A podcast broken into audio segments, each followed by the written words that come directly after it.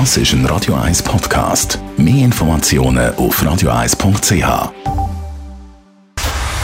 Dr. Age. Der Vincenzo Paolino beantwortet die brennendsten Fragen rund ums Leben im Alter. Jetzt auf Radio 1. Und weil immer noch Sommerferien ist, heute der letzte Tag, gibt es heute nochmal ein Best-of, eine der Folgen, die besonders wichtig ist für Menschen im Alter, aber genauso auch für Junge. Es geht nämlich um die geistige Aktivität. Nämlich nicht nur darum, unseren Körper fit zu halten, sondern vor allem unser Hirn.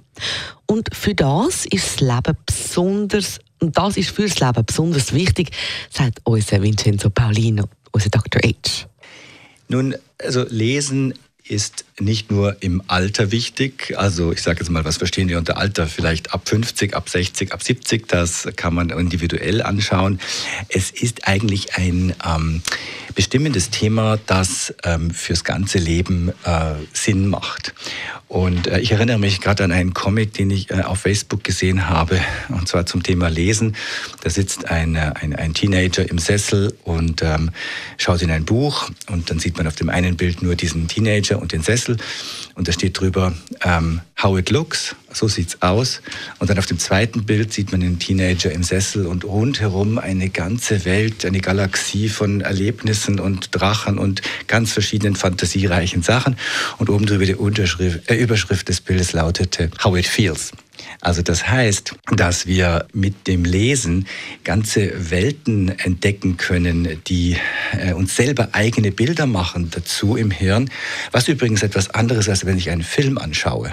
Und wer sich vielleicht erinnern kann an die unendliche Geschichte, ich selber habe das Buch dann damals gelesen, ähm, auch als Teenager, habe später den Film gesehen und war dann manchmal ein bisschen enttäuscht, weil in meinem Kopf waren die Stimmen anders oder die Figuren sahen doch ein bisschen noch märchenhafter aus.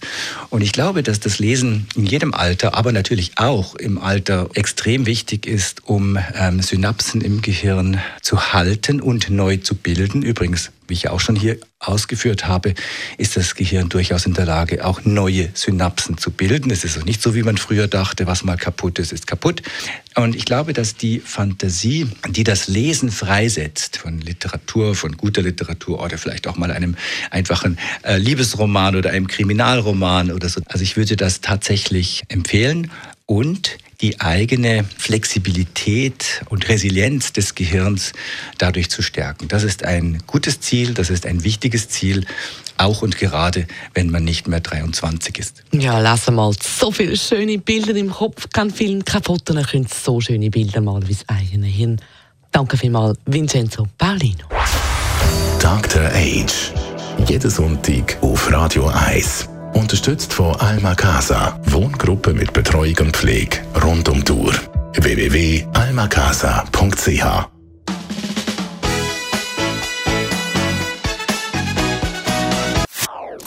Das ist ein Radio 1 Podcast. Mehr Informationen auf radio1.ch.